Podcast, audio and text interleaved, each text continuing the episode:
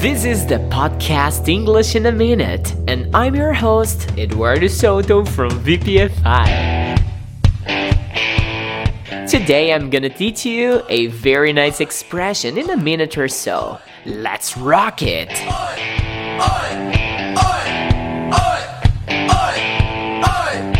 The expression today is storm in a teacup.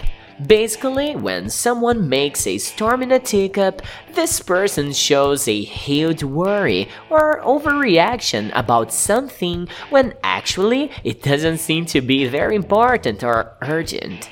Imagine that person that loves to transform a not very complicated situation in something that can bring you a lot of stress and preoccupation. Yeah, this person is possibly making a storm in a teacup. Let's check out some examples. 1.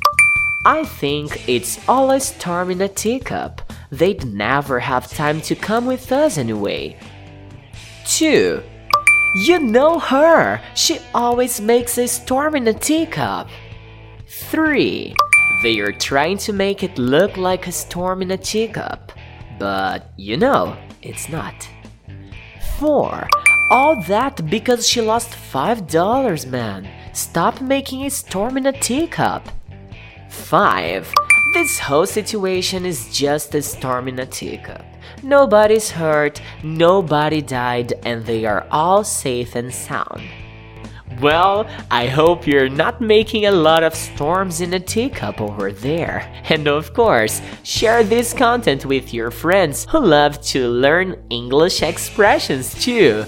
Send me a sentence on WhatsApp using this expression storm in a teacup and also leave us a comment on YouTube with your example. See you later alligator, see you in a while crocodile, ciao! Eduardo Souto from VPFI out!